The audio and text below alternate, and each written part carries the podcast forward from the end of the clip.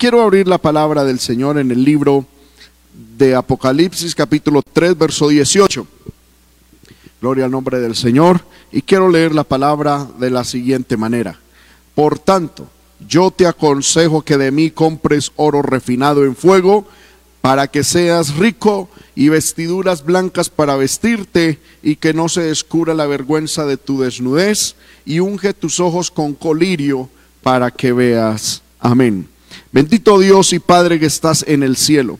En el nombre poderoso de Jesucristo te alabamos, te glorificamos, te damos la gloria, la honra, la alabanza y la adoración. Gracias, Señor amado, por estos momentos maravillosos en los que me permites, poderoso Dios, estudiar tu palabra. Gracias, Señor amado, por esta bendición maravillosa que nos concedes del poder transmitir, Señor amado, a través de tantas plataformas. Gracias por este proyecto BTN. Gracias por BTN Televisión. Gracias por BTN Radio. Gracias por BTN Podcast. Señor, por BTN en inglés. Gracias, Señor amado, por la transmisión en Facebook, en YouTube. Gracias por eh, la idea, Señor, que nos diste eh, la iglesia te llama. Gracias por los hermanos. No sabemos, Señor amado, con todos estos medios a cuántas Señor, personas estamos llegando. No me interesa saber el número, Señor amado, porque eres tú el que haces esto, Padre del cielo, y a ti sea la gloria, la honra y la alabanza. No a nosotros, oh Jehová, sino a tu nombre sea toda la gloria. Padre, en estos momentos yo ruego que tu presencia fluya,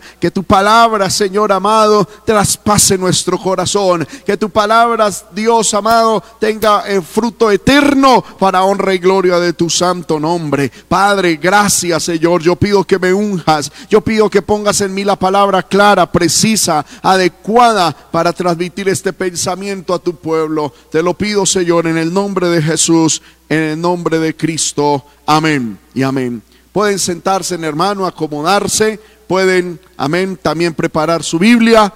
Amén, para que estudiemos la palabra del Señor. Saludamos, hermano, a los hermanos que nos están oyendo en las cárceles. Sabemos que en este momento estamos enlazados con, amén, un hermano allí en la cárcel. Gloria al Señor. Por cuestiones, pienso, de seguridad es mejor no dar información, pero estamos conectados, hermano, y hay hermanos de las cárceles que nos están viendo. A ellos un fuerte abrazo desde aquí en la iglesia del Movimiento Misionero Mundial en Sogamoso. Quiero, hermano, hablar bajo el título la vacuna para el virus que está atacando la iglesia actual. Amén. La vacuna o la solución para el virus que está atacando a la iglesia actual. Hermano, eh, no, me, no me estoy refiriendo al virus que está causando esta pandemia. No me estoy refiriendo al COVID-19 a esta, aleluya, situación que estamos viviendo. Eh, si bien esto es, amén, eh, una situación real, hay un virus en el mundo que está atacando, amén, eh, al mundo entero, a la humanidad, aleluya, y que está de una u otra manera haciendo estragos, amén, mm, aleluya, de manera primaria, pero también de manera secundaria, amén, en muchas áreas de nuestra vida. Hay un virus, hermano, hay un ataque que está destruyendo a la iglesia y que eh, es un virus, hermano, que está en la iglesia moderna. Y hoy con la ayuda del Señor quiero hablar bajo ese título para que hermano, así como nos cuidamos del COVID, así también nos cuidemos de este virus espiritual, para que así como tenemos, aleluya, eh, posiciones y tomamos decisiones y aún hemos permitido alterar nuestra vida para cuidarnos del virus moderno que hermano circula por nuestras calles, en nuestras ciudades, también adoptemos cambios, adoptemos posiciones, adoptemos, aleluya, eh, un nuevo estilo de vida, cuidados para este virus espiritual, gloria al nombre del Señor, que hoy en día está atacando a la iglesia. Bendito sea el nombre del Señor. Antes de entrar, hermano, a descubrir cuál es ese virus, quiero eh, darle un enfoque al libro de Apocalipsis capítulo 3, el versículo que leímos. Desde el versículo 14 leo la palabra del Señor para gloria de Dios Padre, Hijo y Espíritu Santo como sigue. Y escribe al ángel de la iglesia en la Odisea. He aquí el amén, el testigo fiel y verdadero, el principio de la creación de Dios dice esto. Yo conozco tus obras, que ni eres frío ni caliente. Ojalá fueses frío o caliente, pero por cuanto eres tibio y no frío ni caliente, te vomitaré de mi boca porque tú dices, yo soy rico y me he enriquecido y de ninguna cosa tengo necesidad, y no sabes que tú eres un desventurado, miserable, pobre, ciego y desnudo. Por tanto, yo te aconsejo que de mí compres oro refinado en fuego para que seas rico y vestiduras blancas para vestirte y que no se descubra la vergüenza de tu desnudez y unge tus ojos con colirio para que veas. Yo reprendo y castigo a todos los que amo. Sé pues celoso y arrepiéntete. He aquí, yo estoy a la puerta y llamo. Si alguno oye mi voz y abre la puerta, entraré a él y cenaré con él y él conmigo. Al que venciere le daré que se siente conmigo en mi trono, así como yo he vencido y me he sentado con mi Padre en su trono. El que tiene oído, oiga lo que el Espíritu dice a las iglesias. Esta parte, hermano, que acabé de leer, corresponde a la epístola, a la carta que el Señor Jesucristo, por medio de Juan, le envió a la iglesia en la Odisea. Gloria al nombre del Señor. Esta ciudad Odisea, la Odisea, estaba, aleluya, en Frigia, a pocas millas al oeste de Colosas. Era una ciudad importante, era una ciudad, hermano, que tenía un buen desarrollo económico, aleluya, y era una ciudad que ofrecía a sus habitantes prosperidad. Bendito sea el nombre del Señor. Y en medio de aquella situación, en medio de aquella prosperidad económica, en medio de aquella prosperidad financiera, en medio de aquel auge y progreso humano, que tenía y que había en aquella ciudad, había una iglesia, una iglesia de Dios, una iglesia que, hermano, servía al Señor. Bendito sea el nombre de Cristo. Y a esta iglesia literal, a esta iglesia de Dios, a esta iglesia que estaba allí, el Señor le envió esta carta. Ahora, hermano, quiero primero resaltar, la iglesia en la Odisea era una iglesia real esto no es ficticio, esto no es una cuestión espiritual, esto no es una cuestión, bendito sea el nombre del Señor, de, eh, de un lenguaje simbólico. No, allí había una iglesia literal. Ahora, hay personas estudiosos de la palabra del Señor a quienes respetamos que han sugerido que si bien estas iglesias eran literales, también representan eh, estados de la iglesia, amén, eh, de la iglesia de Cristo. Déjeme decirlo esto de esta manera. Hoy por hoy hay en medio de este mundo, es decir, hoy, 5 de julio del 2020, hay iglesias que están siendo representadas por la iglesia de Éfeso. Hoy hay iglesias representadas por la iglesia de Esmirna, por la iglesia de Pérgamo, por la iglesia de Tiatira, iglesias que están viviendo lo que le ha acontecido a la iglesia en Sardis, iglesias que han están atravesando y viviendo lo que está descrito y lo que fue enviado para la iglesia de Filadelfia. Y también hay hoy en día iglesias que están viviendo lo que el Señor describe para la iglesia en la Odisea. Es decir, eh, la iglesia de Cristo en el momento, en el presente, puede estar viviendo los siete estados ya en este momento de estas siete iglesias. Pero también hay otra sugerencia válida, no vamos a comentar tanto o argumentar si sí o si no, pero hay otra sugerencia y es que las siete iglesias representan no solamente siete estados, sino siete periodos de la iglesia de Cristo. Gloria al Señor. Y algunos sugieren que la iglesia en Éfeso representa la iglesia primitiva. Luego la iglesia, gloria al Señor, en Esmirna es esa iglesia que siguió a la iglesia, bendito sea el Señor, primitiva, y así sucesivamente. Y eh, siguiendo esa corriente de aplicación bíblica, pues algunos llegan a decir que nosotros estamos en el periodo de la iglesia de la Odisea. Bendito sea el nombre del Señor. La razón, primero, porque la iglesia, la carta a la Odisea fue la última. Amén. Y después, en el capítulo 4, encontramos ya la visión de Juan en el cielo. Ya la iglesia está en el cielo, representada en los 24 ancianos, adorando al que está sentado en el trono. Entonces, si lo tomamos de esa manera, la iglesia de la Odisea es la iglesia que está momentos previos antes del arrebatamiento, antes del traslado hacia el cielo. Bendito sea el nombre del Señor. Amén. Entonces, de una u otra manera, vuelvo y repito, quiero que estas tres, estos tres puntos los tengamos claro. Las siete cartas a las iglesias en Apocalipsis son siete cartas literales que Jesús envió a siete iglesias literales que existieron en el tiempo del apóstol Juan. Segundo, las siete cartas pueden representar siete estados espirituales de la iglesia en cualquier tiempo. Amén.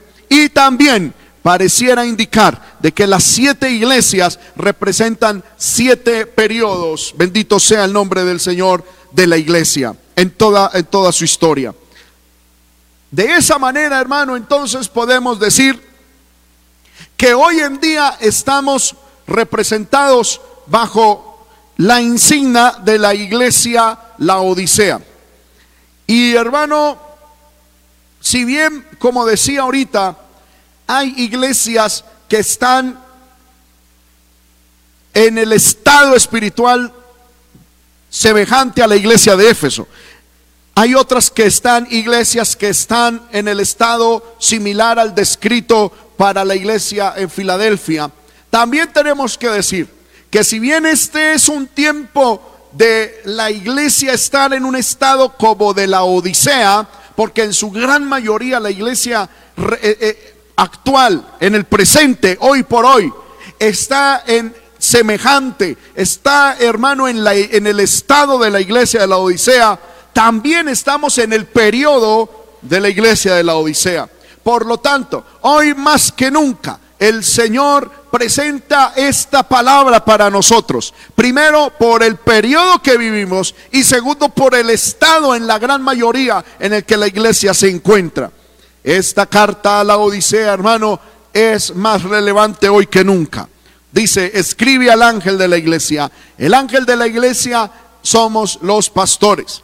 Escribe a los pastores de las iglesias en la Odisea, tanto en el estado como en el periodo. He aquí el amén. Bendito sea el nombre del Señor, que significa verdaderamente o verdad. He aquí el verdadero, podemos decir. El testigo fiel y verdadero el principio de la creación de Dios. Con esta, con esta, eh, con estas tres, con estos tres adjetivos, el Señor Jesucristo se identifica en medio de la iglesia. Amén. El amén, es decir, el así es, el verdadero, la verdad. Gloria al nombre del Señor. Jesucristo se presenta a la iglesia de la Odisea como Él es la verdad. Segundo, como el testigo fiel y verdadero. Amén. El testigo. Gloria al nombre del Señor. El testigo, el que todo lo ha visto. Amén. El que da testimonio, que da testimonio fiel y verdadero de la iglesia. Gloria al poderoso nombre de Dios. Y tercero, el principio de la creación de Dios. No porque Cristo haya sido creado sino porque Él comenzó al principio la creación de todas las cosas. Y de una u otra manera Jesús se está presentando diciendo, yo soy el que desde el principio he estado y estoy con ustedes como iglesia que es la última del periodo de la gracia.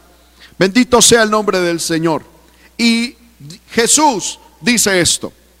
Ahora, quiero hermano retomar de nuevo el verso 14 para decirles algo. hoy en día estamos, vuelvo y repito, en el estado espiritual y en el periodo espiritual de la iglesia de la Odisea. Y hoy Jesús se presenta a la iglesia que vive en medio de un tiempo de relativismo como el amén.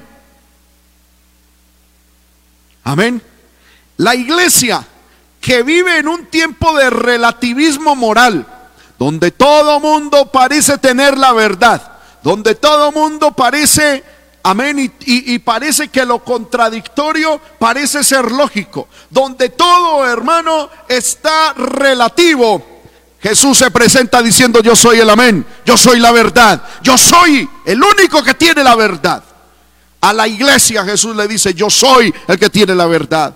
También en medio de un tiempo en el que nos ha tocado vivir, donde las redes sociales parecen ser omnipresentes y parecen saberlo todo y parecen ayudar a mostrar y a exalzar la hipocresía del ser humano, Jesús llega diciendo, yo soy el testigo. Porque hermano, hoy en día la iglesia nos tocó vivir la época de los medios de comunicación. Y bendito sea Dios por los medios de comunicación. Nos tocó vivir la era digital, la era de la tecnología, donde cada cual en medio de este, este estos, estas redes sociales se muestra como alguien interesante, como alguien santo, como alguien, aleluya, disfrazado. Pero el Señor le dice a la iglesia, yo te conozco, yo soy el testigo fiel, yo soy el testigo verdadero.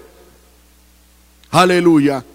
Y, hermano, en medio del tiempo en el que nos tocó vivir, un tiempo de impresionantes cambios, aleluya, de impresionantes eh, eh, avances tecnológicos, donde pareciera que estamos viviendo el futuro en el presente, Jesús llega y le dice a la iglesia, recuerde que yo soy el principio. No importa cuánto cambie la sociedad, no importa cuántos avances traiga la tecnología, no importa cuántos avances hay en la política, la iglesia sigue al que es desde el principio. Cristo no ha cambiado, el Señor no ha mudado, el Señor no ha, aleluya, eh, sido transformado. No, Él no cambia, Él sigue siendo el mismo, dice la Biblia, ayer, hoy y siempre. El que es desde el principio sigue con nosotros, pensando lo mismo desde el principio, buscando lo mismo desde el principio, anhelando lo mismo, aleluya. Gloria al poderoso nombre de Dios. Y ese Dios que y ese Jesús que es la verdad, el testigo fiel y el principio dice a la iglesia hoy en día, yo conozco tus obras, aleluya. Amén. Yo conozco tus obras. Que ni eres frío ni caliente. Ojalá fueses o frío o caliente. El Señor increpa a la iglesia en la Odisea y nos increpa a nosotros. Nos amonesta a nosotros en el tiempo actual, que somos la iglesia de la Odisea por estado espiritual y por periodo. A la iglesia prerapto, a la iglesia que le tocó vivir a la generación antes del rapto, que somos nosotros. El Señor nos dice, yo conozco tus obras. Yo conozco lo que haces. Iglesia de Cristo, Dios conoce lo que hacemos. Y no solamente lo que hacemos, sino por qué lo hacemos, para qué lo hacemos. Y el Señor dice, no eres ni frío ni caliente. Ojalá fueses frío o caliente. Qué tremendo esto. Dios descubre el verdadero estado de la iglesia en la Odisea en términos de temperatura. Dios describe el estado de la iglesia en términos de temperatura. Dice, no eres ni frío ni caliente. Y ojalá fueses frío o caliente. Aleluya. Bendito sea el nombre del Señor. Amén. Aleluya. Esta iglesia, hermano, fue descubierta, fue amonestada por el Señor. Y vuelvo y repito, la primer forma en la que Dios la abordó fue diciéndole en términos de temperatura, tú no eres ni frío ni caliente, eres tibio. Y hay una, una expresión de deseo de Dios. Ojalá fueses frío o caliente. Pero por cuanto eres tibio, es decir, la iglesia no era ni caliente ni fría. Pero por cuanto eres tibio y no frío ni caliente, dice, te vomitaré de mi boca. Dios empieza a descubrir el estado de la iglesia en términos de temperatura. Pero el versículo 17 lo empieza, eh, prosigue, aleluya, describiendo el estado de la iglesia en términos económicos. Dice, tú dices, yo soy rico y me he enriquecido y de ninguna cosa tengo necesidad y no sabes que tú eres un desventurado, miserable, pobre, ciego y desnudo. Amén. La iglesia en la Odisea se creía a sí misma, se evaluaba a sí misma caliente. Se evaluaba a sí misma una iglesia que hervía en el calor del fuego del Señor. Asimismo, se veía una iglesia rica, se autopercibía como una iglesia, bendito sea el nombre del Señor, rica, sin ninguna necesidad. Me llama la atención, hermano, y de manera voluntaria introduje ese término, se autopercibía. Porque les dije que la iglesia la Odisea representa en estado espiritual y en tiempo cronológico a la iglesia presente, a la iglesia antes del arrebatamiento. Y es que la iglesia en la Odisea tenía un terrible problema y era la autopercepción. Y ese es el mismo problema que está viviendo hoy en día la, la iglesia de Cristo. En un mundo donde todo queda suscrito a la autopercepción, la iglesia también ha caído en esa terrible mentira del relativismo, de la autopercepción. Hoy en día la autopercepción, hermanos míos, está minando todo, todo concepto y todo valor que se ha tenido como sociedad.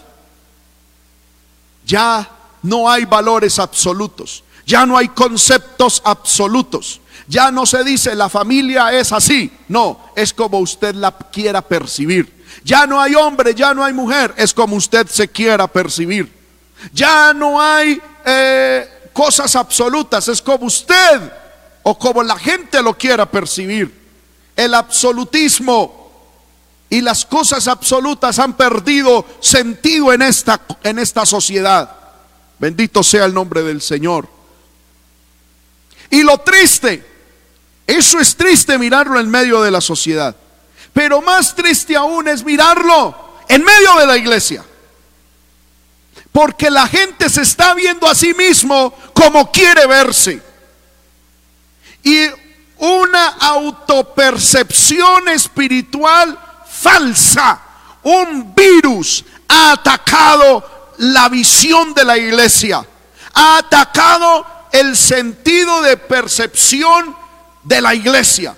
Y por eso hoy en día usted llega y le dice a alguien, hermano, pero hay que buscar a Dios. Y desde la perspectiva de él, pero hermano, ¿usted por qué me dice eso sabiendo que yo busco a Dios? Yo lo hago desde mi casa, yo lo hago como yo quiera, yo miraré a ver yo qué hago. Y cada cual piensa de sí, perdóneme la expresión, como se le da la gana.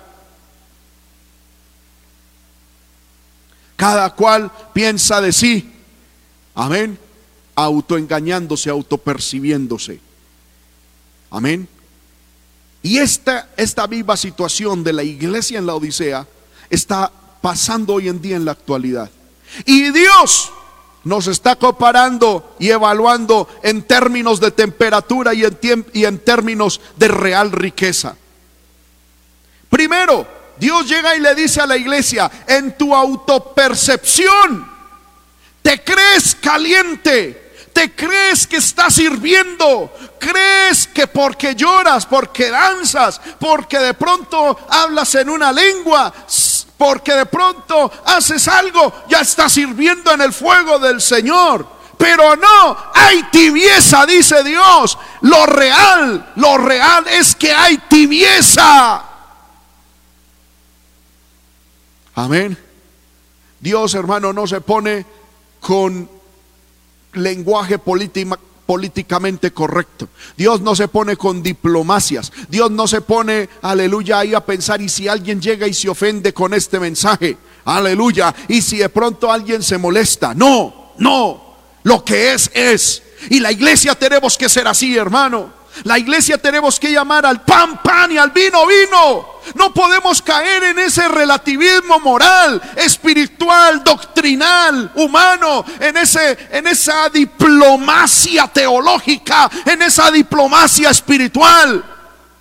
Iglesia de Cristo, hoy el Señor ha puesto en mi corazón decir lo siguiente, aunque usted iglesia, no me estoy refiriendo a una denominación en particular, sino a todo el cuerpo de Cristo, no me estoy refiriendo a una persona individual, me estoy refiriendo a todo el aglomerado de personas que profesamos a Cristo como nuestro Señor. Nosotros estamos mal, la iglesia de Cristo estamos mal, la iglesia de Cristo, aunque nos autopercibamos como una gran cosa, como una iglesia que arde en el fuego de Dios, cuando nos autopercibimos como una iglesia santa, yo le quiero decir de parte del Señor, hemos caído en tibieza, hemos caído en tibieza espiritual. Hay que llamar las cosas como son. El fuego del amor, el fuego de la real presencia de Dios escasea. Y como en el tiempo de, Samuel, la palabra de Dios y la visión escasea, se daba con poca frecuencia. Hoy en día hay pocos predicadores, hoy en día hay pocas iglesias, hoy en día hay pocos ministerios que se atreven a levantar la voz y decirle, iglesia, aunque te autopercibes como una iglesia espiritual, resulta que la realidad es otra cosa. Aleluya. Es una, es una iglesia tibia. Es una iglesia carnal. No es frío ni caliente. Y el Señor dice, ojalá fueses alguno de los dos. O frío o caliente. Hermano, y vuelvo y repito, es que la iglesia hoy en día se ha autopercibido y los cristianos nos autopercibimos como el diablo ha querido que nos autopercibamos. Es una cuestión de visión, ya lo vamos a ver ahorita. Yo encuentro gente, hermano, que no ora, pero sin embargo dice, hermano, uno le pregunta, ¿cómo está usted? Bien, para la gloria de Dios. ¿Y por qué? Ah, hermano, porque es que yo comparto en Facebook imágenes y memes cristianos. Y algunos piensan que, en que eso es evangelismo. No, iglesia. No nos mintamos a nosotros mismos.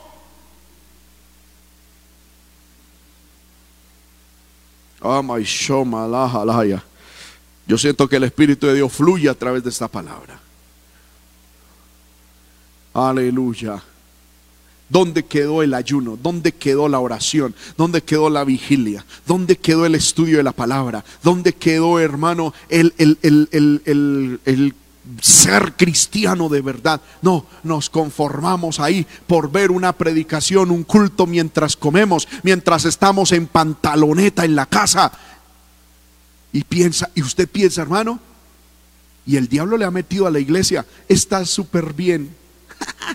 qué maravilla, ay, qué bendición. Está sirviendo. Oh, mira, qué responsabilidad qué responsabilidad, ni qué nada. El Dios del cielo, el que es de verdad, sin relativismos morales, el que es absoluta verdad, el que es testigo de todo lo que sucede, el que es el primogénito y el que le dice a la iglesia de los últimos tiempos, yo soy el primero y desde el principio establecí las cosas y desde el principio ustedes saben qué es lo que yo quiero.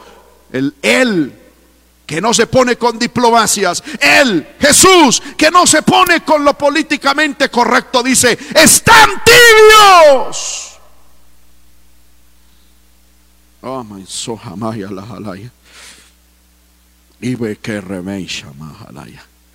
Oh, gloria a Dios, oh, gloria a Dios. Yo conozco tus obras, ni frío ni caliente. Ojalá fueses frío o caliente, dice Dios. Ojalá fueses, pero hermano, hay gente que que, son tibios en todo. Amén. Aún en la política, aún en la vida. Usted le dice, va o viene. No, me quedo. Aquí ni, un poquito ni allá. Eh, ¿Usted está de acuerdo o en desacuerdo? Pues un poquito y sí, un poquito no. ¿Cómo así? Uno tiene que definirse en la vida y más en las cosas de Dios. Si somos hijos de Dios, a vivir como hijos de Dios, iglesia. A vivir como hijos de Dios. A vivir como pueblo de Dios. A vivirlo de verdad. A vivirlo. No a tener diplomacias en un mundo relativo. Jesús se presenta a la iglesia diciendo, yo soy el amén. Yo soy el testigo fiel y verdadero. Yo soy el principio.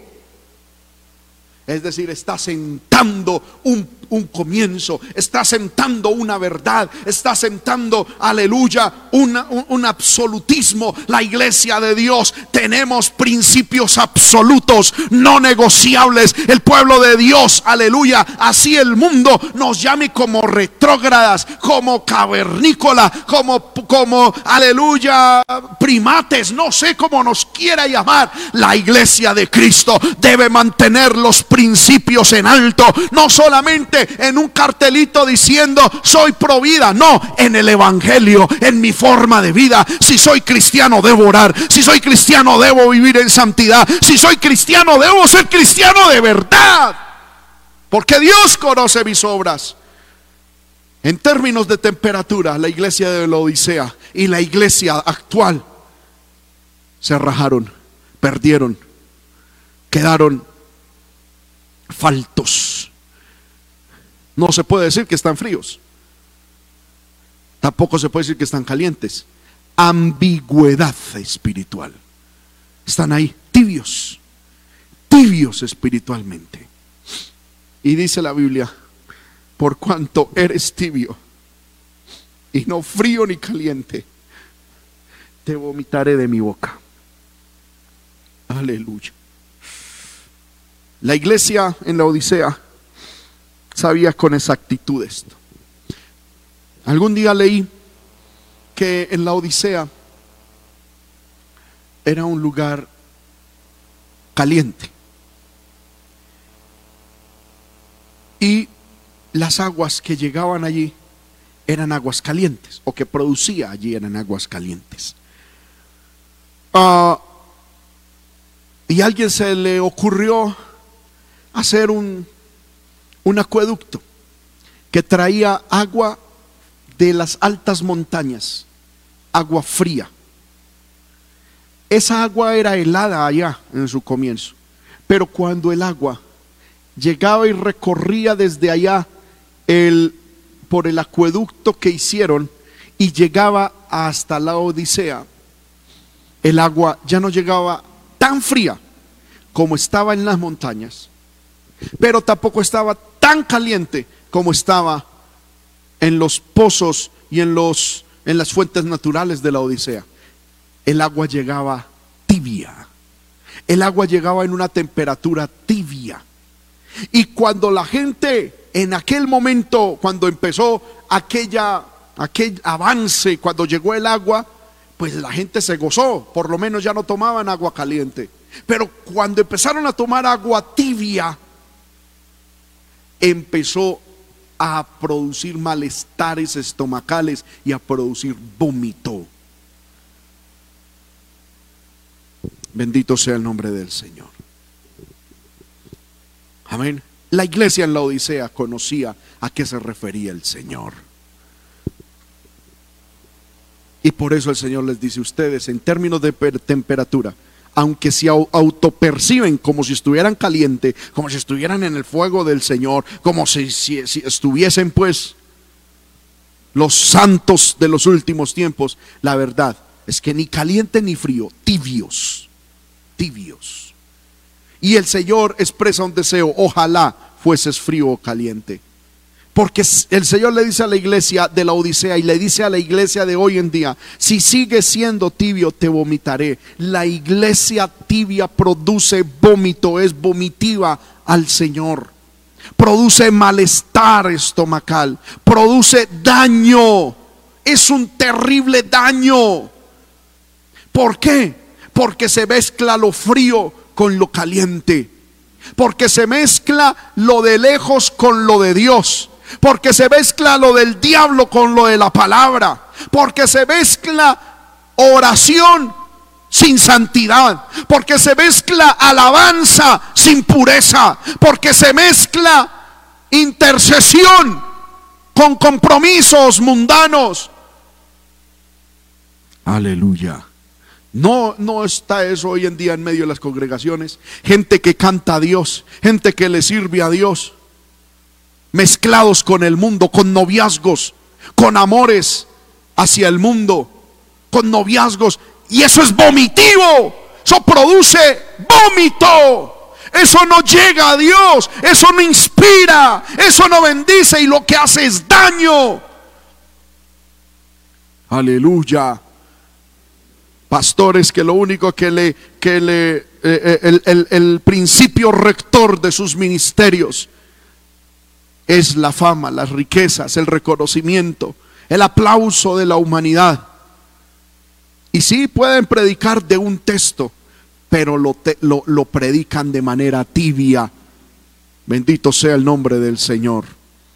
El problema de la iglesia en la Odisea y el problema de la iglesia hoy en día es predicadores tibios, músicos tibios, directores de alabanza tibios, liderazgo tibio, que mezcla lo caliente con lo frío, que tiene mezclas de Dios con cosas del mundo, que, que, que están mezclando formas, aleluya, y cosas en el corazón de ambos mundos. Y se creen esos cristianos, entonces son cristianos de frontera. Justo están en la línea divisoria entre el reino de Dios y el reino del diablo. Así no es, hermano. Nosotros en ningún área, escúcheme bien pueblo de Dios, en ningún área debemos ser ambiguos. La iglesia de Cristo siempre ha sido radical. En el momento en que la iglesia de Cristo pierda su radicalidad, deja de ser sal y deja de ser luz. Cuando la iglesia dice, ay, bueno, pues eso de, de, la ideología de género, pues, pues yo qué digo, ni fu ni fa, no, dejas de ser sal.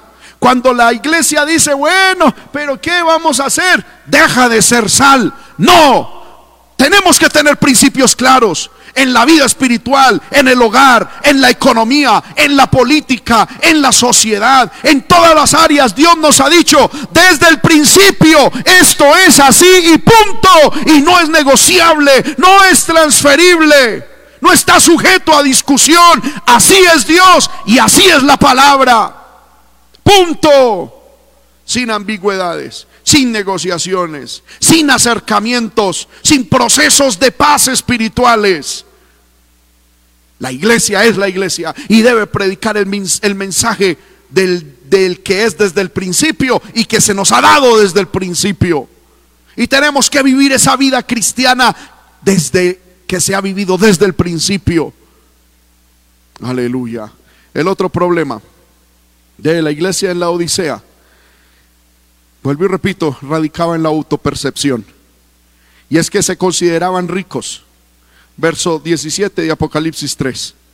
Tú dices, yo soy rico y me he enriquecido y no tengo necesidad de ninguna cosa. Aleluya. Esa iglesia se percibía a sí misma rica, pero era una iglesia desventurada, miserable, pobre, ciega y desnuda. Esa era la realidad. En términos de temperatura, ellos se creían calientes y eran tibios. Y en términos de riquezas, en términos de, ostentación, se creían ricos y mentiras. Eran desventurados, miserables, pobres, ciegos y desnudos. Hermano, y cuando yo leía esto, yo encontraba, hermano, de que ese era el problema de la iglesia. Ellos se creían ricos, pero eran pobres espiritualmente. ¿Qué es ser pobre?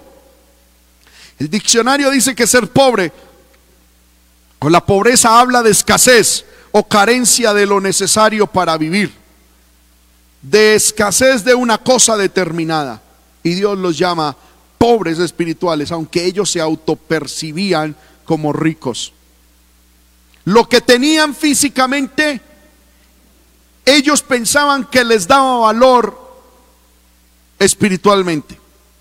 Lo que tenían en términos de dinero, pensaban y ellos se autopercibían como una iglesia rica, pero no evaluando lo que tenían espiritualmente, sino lo que tenían materialmente. Bendito sea el nombre del Señor. El problema de la iglesia era que pensaban que porque tenían muchas posesiones materiales, entonces eso significaba de que eran ricos espirituales.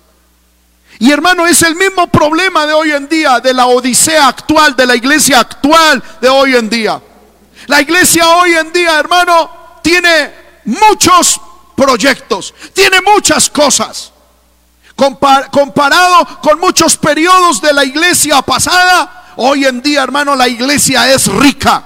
Tiene templos, catedrales, tiene, hermano, edificaciones arquitectónicas, hermano, dignas de, de fotografía. La arquitectura, hermano, televisión, radio, internet, los medios de comunicación. La iglesia abarca mucho más. La iglesia hoy en día, hermano, tenemos muchas más cosas. Pero el fondo, lo principal, hermano, lo, lo, que hace a la iglesia una institución seria, lo que hace a la iglesia una institución con peso, con valor, que es la gloriosa presencia del Espíritu Santo, poder de Dios, palabra de Dios, escasea. Y hoy en día la iglesia de la Odisea también es una iglesia con las mismas características de la Odisea aleluya, en otrora. Esta iglesia era desventurada. Desventurado es lo contrario a bienaventurado. Es decir, es una iglesia que no tenía gozo. Es una iglesia que no era bienaventurada, que no era feliz. Y yo le quiero decir, hermano, no, no, en su gran mayoría la iglesia de Cristo hoy en día no es así. Hoy en día no hay gozo de Dios en las congregaciones. Esa iglesia era miserable, es decir, era digna de conmiseración y lástima. Aleluya. ¿Por qué? Porque se había vuelto, aleluya, una iglesia. Porque toda iglesia o toda persona que se autopercibe fuera de la realidad de lo que es eso, es, eh, eso hermano, produce mis, conmiseración y lástima. Es como que yo llegue diciendo acá, yo me autopercibo una niña alemana de dos años. Por Dios, hermano. No importa lo que yo me autoperciba. Amén. Eso da risa. Y hoy en día la iglesia se autopercibe de esa manera. De una manera que no es, que no está. Y el diablo ha logrado engañarnos, haciéndonos creer lo que no tenemos y lo que no somos. Y eso es digno de conmiseración.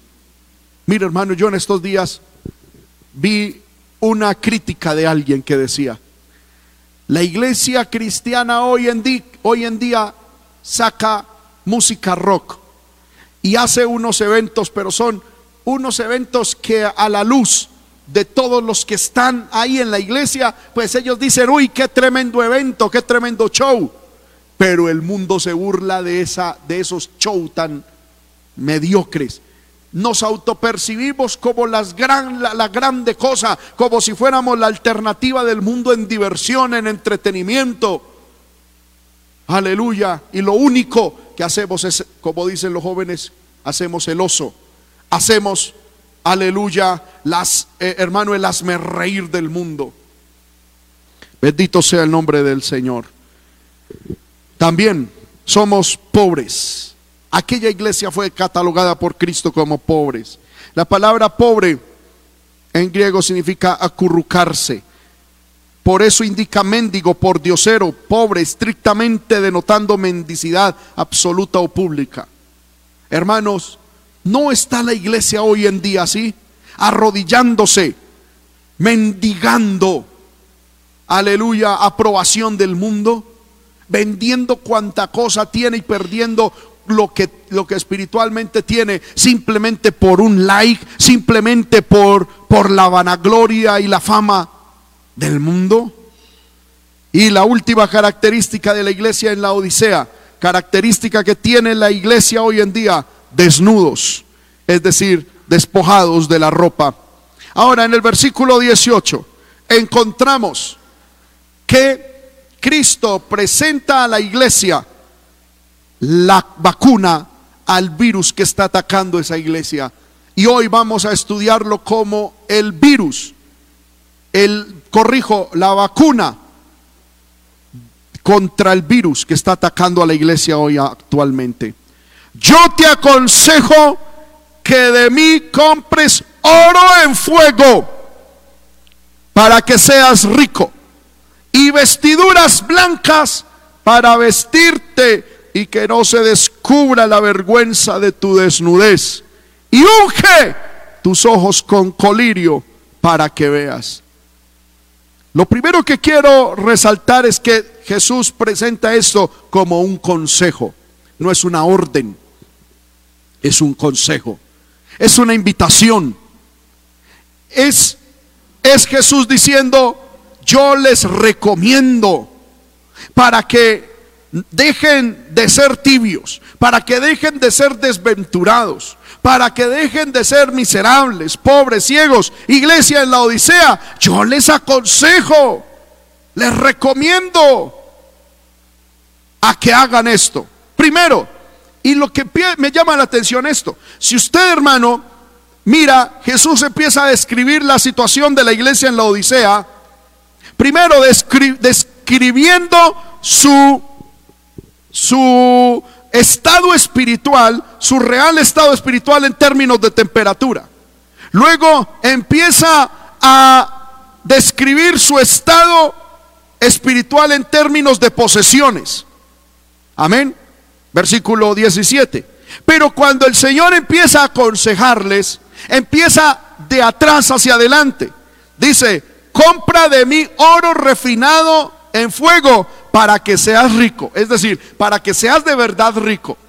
Es decir, Dios le dice a la iglesia, usted compre oro para que sea de verdad rico y oro refinado en fuego.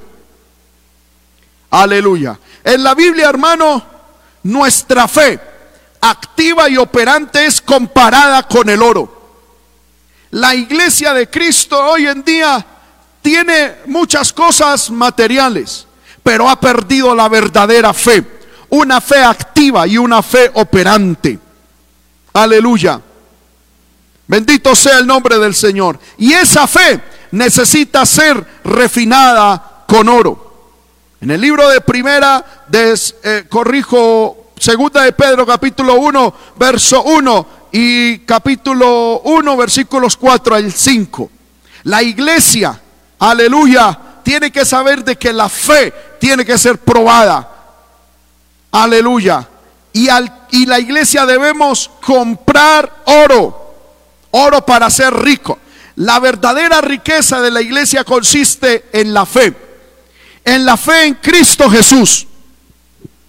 En primera de Pedro, capítulo 1, versículo 6 al 7, dice, en lo cual vosotros os alegráis, aunque ahora por un poco de tiempo, si es necesario, tengáis que ser afligidos en diversas pruebas, para que sometida vuestra a prueba vuestra fe, mucho más preciosa que el oro, el cual aunque perecedero se prueba en fuego, sea ya en alabanza, gloria y honra cuando sea manifestado Jesucristo. La verdadera iglesia, hermano, prueba su valor, su riqueza es en la prueba. La fe es más preciosa que el oro y se prueba en la prueba. Aleluya. Hermano, ¿qué tenemos hoy en día? Que la fe de la iglesia mengua, la confianza en el Señor mengua por la prueba. Estamos pasando por momentos de dificultad. ¿Y qué está optando mucho pueblo de Dios? Hermano, en desubicarse, en mermar, en disminuir, en apocarse, en esconderse, en, hermano, en meterse en las cuevas, amedrantados como si no tuviésemos en el cielo un Dios vivo, un Dios poderoso, un Dios real. Yo no estoy haciendo un llamado a la desobediencia civil, no estoy haciendo un llamado a rebelarnos. Lo que estoy diciendo es que en medio de esta situación usted y yo nos podemos y nos tenemos que levantar en fe, a servirle a Dios, hermano, a hacer lo que nos corresponde, a orar, a ayunar, a buscar a Dios, a evangelizar. Amén. El estar en un encierro, hermano, aleluya, debido a esta pandemia, no es excusa para no evangelizar. Usted y yo, hermano, yo eh, justamente con mi esposa hablábamos en la mañana. Usted y yo tenemos pico y cédula. Y cuando hay pico y cédula, salimos a mercar, salimos a hacer muchas cosas. ¿Por qué no aprovechamos para compartir la palabra? Así sea media hora, para, tras, hermano, compartir un tratado, para hablar, para visitar a alguien y orar. Para lo secular sí tenemos tiempo. Para lo secular ahí sí podemos salir. Para lo secular y para lo de nosotros. Pero ¿dónde está el pueblo de Dios? Ahí es donde se prueba la fe. Aleluya. Bendito sea el nombre del Señor. No piense, hermano, que con simplemente usted ver encerrado en, el, en la casa un culto, ya con eso Dios está feliz. No se autoperciba como un, como un cristiano victorioso, encerrado en su casa.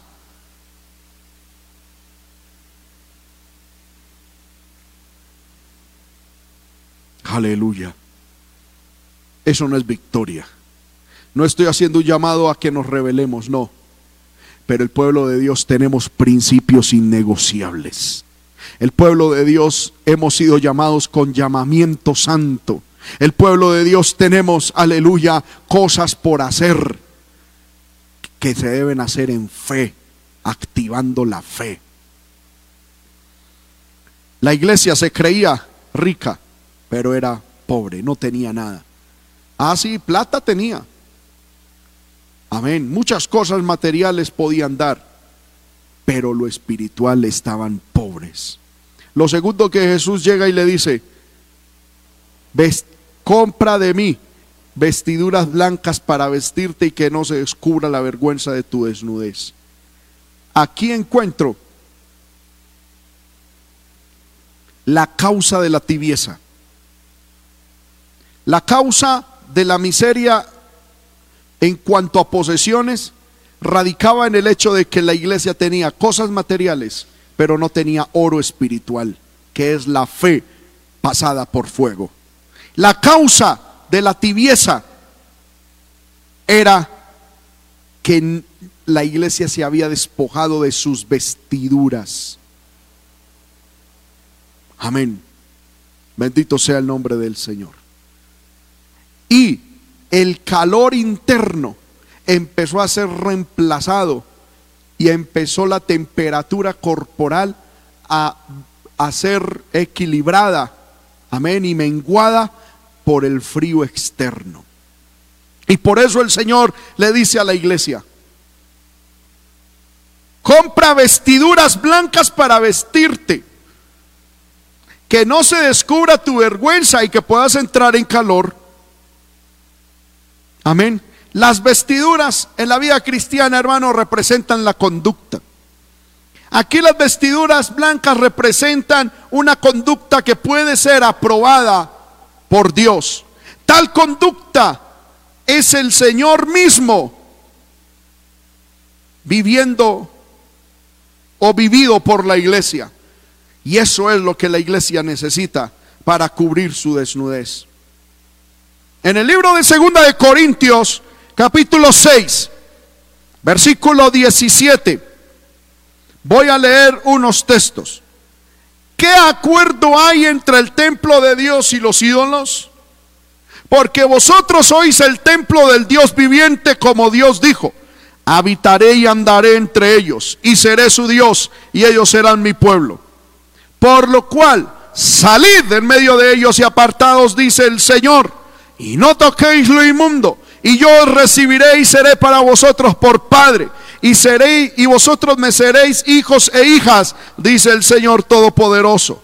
Así que, amados, puesto que tenemos tales promesas, limpiémonos de toda contaminación de carne y de espíritu, perfeccionando la santidad en el temor a Dios. Hermanos míos, el precio para comprar oro es la prueba. El precio para andar vestidos espiritualmente es la santidad. En Eclesiastés dice, en todo tiempo sean blancos tus vestidos y nunca falte un cuento sobre tu cabeza.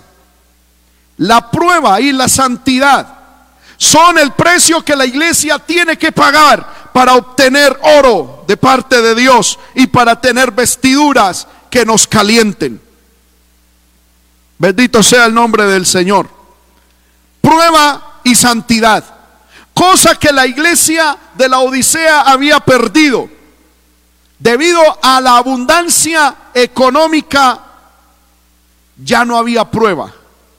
Y debido a la temperatura externa, ya habían perdido también hermano, temperatura interna, se habían despojado de sus vestiduras espirituales. Ya no había a la iglesia en cuanto a vestidura algo que lo identificara. Ya no había esa santidad interna y externa que es la que identifica a un cristiano, a un hombre de Dios, a una mujer de Dios. Hermanos míos, y hoy en día Estamos en la misma situación con la Odisea actual. Ya la iglesia no quiere prueba. Y medio aparece una prueba y salimos corriendo, llorando. Aparece una circunstancia medio difícil y ya queremos salir huyendo. Y estamos mirando en el mapa dónde vamos, a dónde irnos para evitar la prueba. Hermanos míos, usted puede escapar a donde quiera pero una cosa le quiero decir, la prueba hace que usted y yo tengamos el precio o tengamos el recurso para comprar oro, para que nuestra fe se vuelva como oro. Y la santidad. Me llama mucho la atención y temor tengo de Dios en mi corazón, de que hoy en día se está perdiendo la santidad. Como algunas personas ya no salen en sus casas pierden la santidad interna y externa. Ya se ven, hermano, cosas raras en medio del pueblo de Dios. Y voy a hablar un poquito explícito en cuanto a esto. Se ven peluqueados raros en medio del pueblo de Dios, entre los varones. Ya como no están viniendo a la iglesia y están en la casa y saben que en ese trayecto poco contacto pueden tener con cristianos, con el pastor, ya, ya hay cortes raros, ya hay hermanitas usando maquillaje, ya hay hermanitas pintándose las uñas. Algunas dicen, no, eh, yo no me las pinto, pero se las pintan de transparente, es el mismo mugre. Se está perdiendo la santidad. En estos días, hermano, le voy a contar una incidencia personal, familiar. En estos días, después de hacer unas diligencias y unas visitas pastorales, mi hijo Juan Esteban, que tiene cuatro años, estábamos ya listos para acostarnos cuando llega mi hijo de cuatro años y dice, papá, te quiero dar una idea. ¿Por qué no sacamos un video? Me decía mi hijo de cuatro años. Un video donde les mostremos a las hermanas por qué no deben pintarse las uñas. Y me dijo mi hijo, y decirle que las que se pintan las uñas se van para el infierno. Mi hijo de cuatro años me decía eso. Me decía, papá, hagamos un video donde le digamos a las hermanas, me dijo, porque yo he visto que la falda de las hermanas está justo ahí en la rodilla. Y eso es del diablo.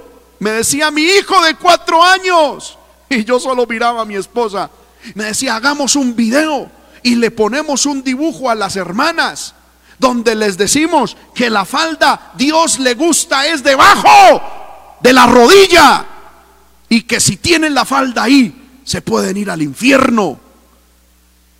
Mi hijo de cuatro años me decía, hagamos un video donde le enseñemos a las hermanas que el cabello debe ser largo y que los hombres se deben peluquear como hombres. Hermano, me llamó tanto la atención esto. Yo llegué, hermano, abracé a mi hijo y mientras lo abrazaba me secaba las lágrimas. Y yo le decía, hijo, ¿por qué dices eso? Y dice, es que así debe vivir el pueblo de Dios, papá. Y la gente no lo está haciendo. O no lo saben o no lo está haciendo. Hagamos un video y me decía, papá, ¿no te parece una buena idea? Y yo le decía, sí, Señor, es muy buena idea. Aleluya. El día de ayer me salió con otra idea. Papá, hagamos en hojas, imprimamos hojas y las pegamos en los postes, en los árboles de Sogamoso. Salgamos y peguemos hojas en los postes y en los muros diciendo que Cristo viene y que la gente no tiene que adorar ídolos. Wow, yo digo, hijos, se te están surgiendo unas ideas maravillosas. Pero me llama la atención eso. Un niño de cuatro años percibe que la iglesia está perdiendo santidad. Que la iglesia, un niño de cuatro años, está percibiendo, ha entendido de que la iglesia está perdiendo santidad. Aleluya. Y la iglesia como el mundo, autopercibiéndonos santos. Pero ¿qué de malo tiene esa, ese colorcito? Montar bicicleta en pantaloneta, que yo salga en pantaloneta, que yo esté en la calle por ahí en pantalón, si es una sudadera, la hermana diciendo es que estoy en sudadera, es que esto es una pijama, es que esto es normal. Y nosotros como el mundo engañándonos a nosotros mismos. En el mundo hay hombres autopercibiéndose mujeres. Hay mujeres autopercibiéndose hombres. Hay seres humanos autopercibiéndose como animales. Y hoy en día la iglesia mundana se autoperciba, se autopercibe espiritual. Estamos en la misma trampa del diablo. Pero hoy Jesús, que es el amén, que es el testigo fiel y verdadero, y que es el principio de la creación, el que está desde el principio y sabe cómo son las cosas. El que es desde el principio y sabe cuáles son los fundamentos. El que está desde el principio y sabe cómo son las cosas. Le dice a la iglesia, te atacó el virus. Los demonios de autopercepción, de engaño que están en el mundo. Y por eso Jesús le dice a la iglesia, de la odisea histórica, pero de la odisea también, aleluya, de la Odisea presente. Compra oro. para que seas de verdad rico. Es decir, estás pasando por prueba. Permite que tu fe pase por esa prueba y sea poderosa, salga poderosa como el oro. Aleluya.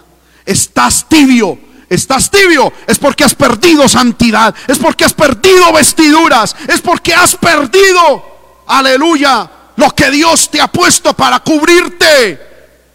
Por eso hay tibieza. Compra con santidad ropas espirituales. Vuelve a la santidad, vuelve a la búsqueda, vuelve a la consagración. Aleluya. Hermano, y aquí está un puntico que a mí me, me derritió el corazón cuando lo leí. Y aquí estoy atacando a la iglesia moderna. Y el Señor termina este texto diciendo, y unge tus ojos con colirio para que veas. Aleluya. Oh, poderoso es el Señor. Amén. Es una cuestión de autopercepción. La iglesia está mirando mal. La iglesia se está mirando mal a sí misma. Y el Señor llega y le dice a la iglesia, unge tus ojos con colirio. Unge tus ojos con colirio para que veas. El problema de la iglesia en la Odisea y el problema de la iglesia actual es que no está mirando, no nos estamos viendo algo se metió en nuestra visión. Algo dañó la percepción, algo, algo, un virus está atacando nuestra mirada. Un virus está atacando, hermano, nuestra forma de entendernos y de ver a Dios. Un virus del diablo que el Señor lo reprenda. Se ha metido en nuestros ojos y nos está volviendo miopes, ciegos espiritualmente nos está cambiando la, autopercepción. Aleluya. Lo normal es que un hombre se autoperciba hombre. Lo normal es que una mujer se autoperciba mujer. Lo normal es que una persona que ha caído de Dios se autoperciba como caído de Dios y clame a la misericordia de Dios y se allegue a Dios y se desespere. Pero ¿qué pasa hoy en día? La iglesia ha caído. ¿Cuánto pecado oculto hay en la congregación? ¿Cuánto pecado oculto hay en los líderes? ¿Cuánto pecado en los jóvenes? Con noviazgos, con compromisos inconversos viendo pornografía, con inmoralidades, pero luego se presentan ante Dios como si nada hubiese ocurrido. Aleluya, aleluya, la autopercepción fue cambiada. El colirio era un compuesto usado por, usado por simple aplicación o por reducción a un polvo para ser puesto en el ojo. Aleluya. Usado figuradamente se refiere a la restauración de la visión espiritual. Aleluya. Aleluya. La iglesia hoy en día, la cura para el virus que está atacando a la iglesia moderna, se llama colirio. Y esto nos habla del Espíritu Santo. La llenura del Espíritu Santo. El Espíritu Santo, hermano, renueva nuestra visión. El Espíritu Santo real renueva nuestra visión. En el libro de Joel capítulo 2, verso 28 dice, y después de aquellos días derramaré mi espíritu sobre toda carne. Y profetizarán vuestros hijos y vuestras hijas. Vuestros ancianos soñarán sueños y vuestros jóvenes verán visiones. El Espíritu es el que renueva la visión. La iglesia en la Odisea histórica se autopercibía rica siendo nada. Se autopercibía caliente estando en tibieza es porque sus ojos espirituales ya estaban ciegos. Ya no se miraban a sí mismos con la visión de Dios, estaban nublados. Ah, estaban nublados con el mundo. Y el Señor le dice, compren colirio. Compren colirio. Llénense del Espíritu Santo. Llénense del Señor. Llénense de la palabra. El Espíritu y la palabra renovará su visión. El Espíritu y la palabra quitará esa enfermedad, matará ese virus de la visión. Y cuando uno está lleno del Espíritu y de la palabra, entiende lo miserable, lo desnudo, lo pobre, lo tibio que uno era. Cuando la iglesia está llena del Espíritu Santo, la iglesia entiende la real, la realidad en la que está. Yo le invito, hermano, hermana. Si usted siente que la palabra de Dios ha fluido, si usted siente al Espíritu de Dios, levante sus manos.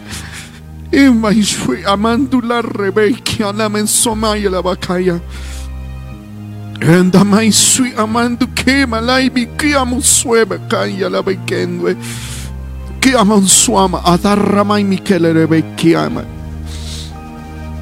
Poder de Dios obra, poder de Dios obra. Es hora de que nos llenemos de Dios. La vacuna contra el virus que está atacando la iglesia moderna se llama el Espíritu Santo. Se llama el Espíritu Santo. Con el Espíritu Santo nuestra visión se aclara. Con el Espíritu Santo nos damos cuenta de lo que verdad tenemos y lo que no tenemos. Con el Espíritu Santo nos damos cuenta en qué temperatura estamos. Vamos, hermano, levante sus manos. Levante sus manos ahí donde usted está. Aleluya. Adore a Dios. Adore al Señor, adore al Señor. Adore al Señor.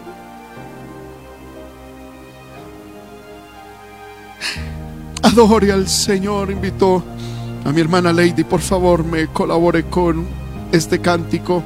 Anhelo conocerte, Espíritu Santo. Y vamos a adorar al Señor. Vamos a decirle, Espíritu Santo, ven a mi vida. Ahí en su casa, hermano, hermana, levante sus manos. Yo siento a Dios. Ay, rebe aman subi que lo amaba y yo la vacando a la vaquevi y ribe que me cando a mi ruele me hizo. Iman sui batama mi amakain su alamakando alaba que rebebe bebe su libicando. Ahí donde usted está, diga el Espíritu de Dios. Su palabra ha sido fuerte, pero al mismo tiempo ha sido sanadora. Tu palabra ha herido, pero tu palabra también sana. Yo necesito tener de nuevo comunión con el Espíritu Santo. Necesitamos volver al Espíritu Santo. Necesitamos volver al Espíritu de Dios. Tú necesitas volver al Espíritu de Dios. Me lava la tira manso mi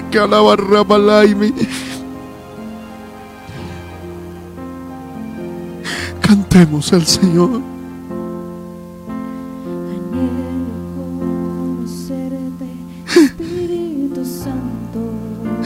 Anhelo siempre estar cerca de ti.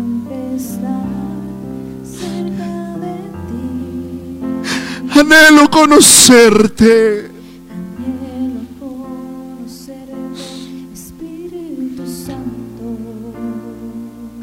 Ay, mi sueva que va la rama mamá sola a la encima la y. En que mi birruica va mi ama tu hey, va a la vaca. Hemos fallado.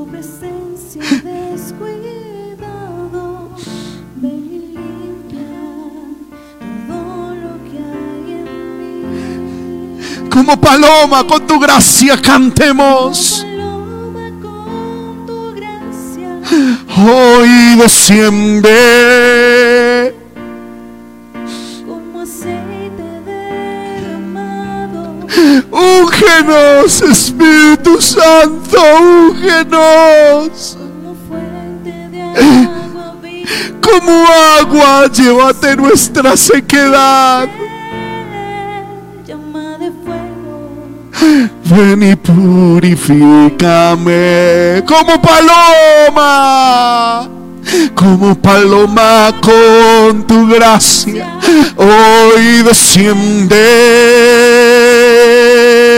como aceite derramado, de Aleluya.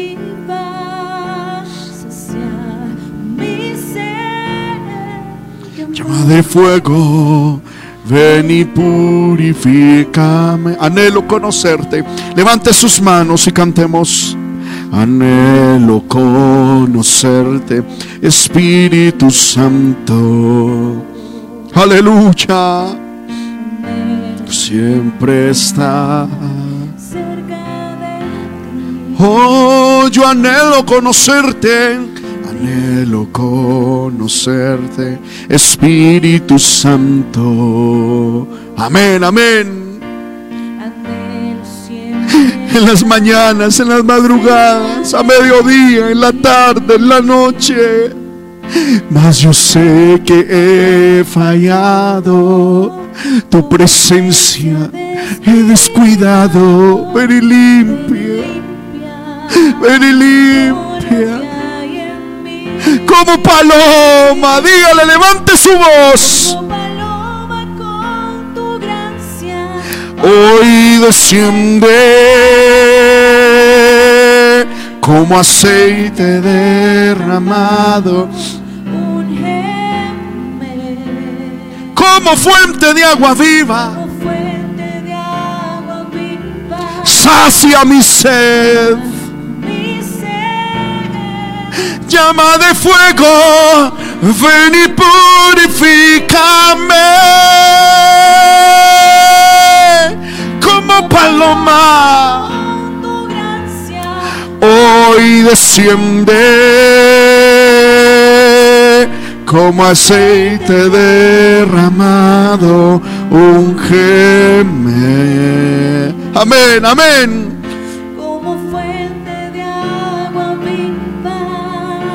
Sacia mi ser, llama de fuego, ven y purifica. La última vez, como paloma. Como paloma con tu gracia. hoy desciende como aceite derramado.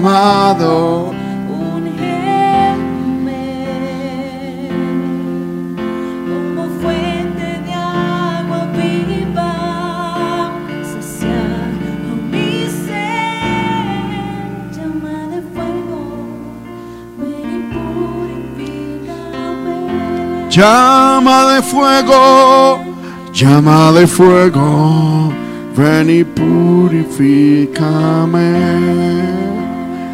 Sí, Señor, que tu Espíritu Santo descienda sobre nosotros y renueve nuestra forma de mirarnos a nosotros mismos.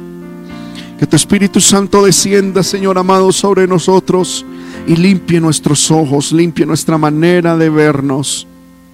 Señor amado, que todo engaño de Satanás sea quitado por la presencia de tu Espíritu Santo, que como colirio viene y refresca, viene, Señor amado, y da vida a nuestros ojos. Que tu Espíritu Santo, Señor amado, venga sobre nosotros y nos enseñe, Señor amado, a recuperar lo que hemos perdido, a recuperar, Señor, la fe que en la prueba es como oro para que así seamos ricos. Señor amado, que tu Espíritu Santo nos enseñe a recuperar la santidad para que vestidos no caigamos en tibieza, Señor amado, sino que permanezcamos calientes, Señor. Espíritu Santo, ven, Espíritu Santo, ven. Espíritu Santo de Dios, desciende. Espíritu Santo de Dios, Espíritu Santo de Dios, tu iglesia, tu iglesia te necesitamos, tu iglesia te esperamos, tu iglesia te invocamos. Ven y purifícame. Levante su mano y vamos a cantar como paloma, como paloma con tu gracia. Hoy desciende como aceite derramado, ungeme como fuente de agua viva, sacia mi ser, llama de fuego, ven y purifícame. Amén. Yo quisiera, hermano, hacer una invitación para aquellas personas que no han recibido a Cristo en su corazón. Sé que hay personas que nos ven que son cristianos, otros que son descarriados y hay personas que Dios nos da el privilegio, nos vean personas no cristianas. Yo sé que la palabra de Dios hoy ha fluido y hoy tú necesitas recibir a Cristo en tu corazón o reconciliarte con el Señor. Por eso ahí donde tú estás, yo te invito a que cierres tus ojos, por favor, cierra tus ojos. Si puedes levantar alguna de tus manos, levántala. Pero repite después de mí esta oración con todo tu corazón. Por medio de esta oración estaremos recibiendo a Cristo en lo más profundo de nuestra alma y le pediremos a Dios perdón por nuestros pecados. Si lo quieres hacer, si quieres ser hijo de Dios, si quieres ser salvo y empezar este maravilloso camino de la comunión, de la relación con Cristo, ahí donde tú estás, cierra tus ojitos y levanta tus manos y repite conmigo esta oración. Padre que estás en el cielo, en el nombre de Jesús, vengo delante de ti. Te doy gracias por permitirme oír tu palabra. Te doy gracias por permitirme estar en esta transmisión. Yo reconozco que soy pecador. Yo reconozco que he pecado mucho delante de ti. Pero en esta hora, con todo mi corazón, yo te ruego que perdones mis pecados, los cuales son muchos. Perdona mis iniquidades. Y clamo que la sangre de Jesucristo me limpie de todo pecado.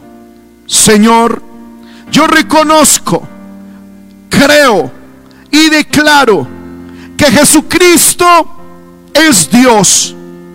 Vino y murió en la cruz del Calvario, pero al tercer día resucitó y hoy está sentado a tu diestra e intercede por mí. Hoy recibo a Jesús como mi único y suficiente Señor y Salvador de mi vida. Te pido, Padre, que tu Espíritu Santo llegue a mi corazón. Que la sangre de Jesús limpie y borre todos mis pecados. Y que me hagas tu Hijo. Recibo la salvación por la fe. Y sé que es un regalo tuyo. En el nombre de Jesús. Vamos a orar. Vamos hermanos de la iglesia a orar. Amén. Así sea uno o sea un millón de almas que hayan recibido a Cristo, no importa. Invito que todos en nuestra casa, no es hora de estar yendo a la cocina, seguimos en culto. Vamos a levantar nuestras manos y vamos a orar por aquella cantidad de personas que han recibido a Cristo en su corazón. Padre que estás en el cielo, en el nombre de Jesús, presentamos, Señor amado, las personas que hoy han hecho decisión de fe, que han repetido esta oración con fe. Señor amado, yo ruego, Dios altísimo, que les bendigas de manera especial, que el poder y la virtud de tu Espíritu Santo venga sobre ellos. Cámbialos, transfórmalos, que empiecen ellos a gestarse, Señor, el nuevo nacimiento, que haya un cambio de adentro hacia afuera. Señor, que se vaya la tristeza, que se vaya la amargura, que se rompan las cadenas del diablo, las ataduras de opresión, en el nombre de Jesús, en el nombre de Jesús. Demonios, ataduras de brujería, de hechicería, de inmoralidad, de pecado, de, eh, Señor amado, de adulterio, de fornicación, de homosexualidad, de chisme, Señor, de drogadicción. Fuera todo espíritu de suicidio, todo espíritu inmundo, Señor, de depresión. Fuera de las vidas, de las mentes, de los corazones. Padre, en el nombre de Jesús, restaura estas vidas. Señor, otórgale la salvación. Padre, y haz de ellos nuevas criaturas. En el nombre de Jesús, en el nombre de Jesús, en el nombre de Jesús, tu amado Hijo. Gracias, Señor. Levante su mano, hermano, hermano, usted que hizo esta oración y dígale gracias, Señor, por salvarme. Gracias, Señor amado, por liberarme. Gracias, Señor, por darme la victoria. En el nombre de Jesús, en el nombre de Jesús. Amén, aleluya. Hermano, hermana, si usted hizo esta oración de fe, nos gustaría saber de usted. Nos gustaría orar por usted y con usted. Así que si usted hizo esta oración de fe, aleluya, puede comunicarse a través del chat de Facebook, de YouTube. Y si nos ve a través de la televisión, amén, aquí en Sogamoso, escríbanos al 313-891-3058. 313-891-3058. Ahí usted puede decir, es llamarme o escribirme y decir, pastor, hice la oración de fe y nosotros estaremos orando con y por usted y le ayudaremos en todo lo que usted necesite. Vamos a orar, hermano, por las peticiones. Gloria al poderoso nombre de Dios que se hayan presentado. Amén. Sé que hay hermanos que tienen peticiones. A Rosana Inuma dice, quiero pedir una oración por mi sobrino Eliel López In- Inuma. Solo tiene 22 años y está luchando por sobrevivir del COVID. Ayúdanos en oración, por favor. Está en Lima, Perú, con su esposa. Vamos a estar orando por Eliel López, que está luchando con el virus, hermano. Aleluya actual. Gloria al poderoso nombre del Señor. Y todos los que tengan peticiones, hermano y hermana, bendito sea el nombre del Señor. Vamos a orar. Padre que estás en el cielo, en el nombre de Jesús, presentamos las peticiones. Mira a los que están enfermos. Si hay algún enfermo hermano entre ustedes, levante su mano y reciba la sanidad en el nombre de Cristo. Padre que estás en el cielo, en el nombre de Jesús. Te damos gracias, Señor amado, por... Aleluya. Gloria al poderoso nombre del Señor. Aleluya a todos los hermanos que están enfermos. Señor amado, pedimos por este, Señor, esta petición desde Lima, Perú, para que pongas tu mano. Señor, también, Dios poderoso, por mi hermano Jefferson, Señor González. Padre que está enfermo. Señor amado, tú sabes dónde Él se encuentra. Padre, está enfermo. Padre, pon tu mano de sanidad. Ahora, en el nombre de Jesús, reprendemos esa enfermedad. Reprendemos esa dolencia. Aleluya.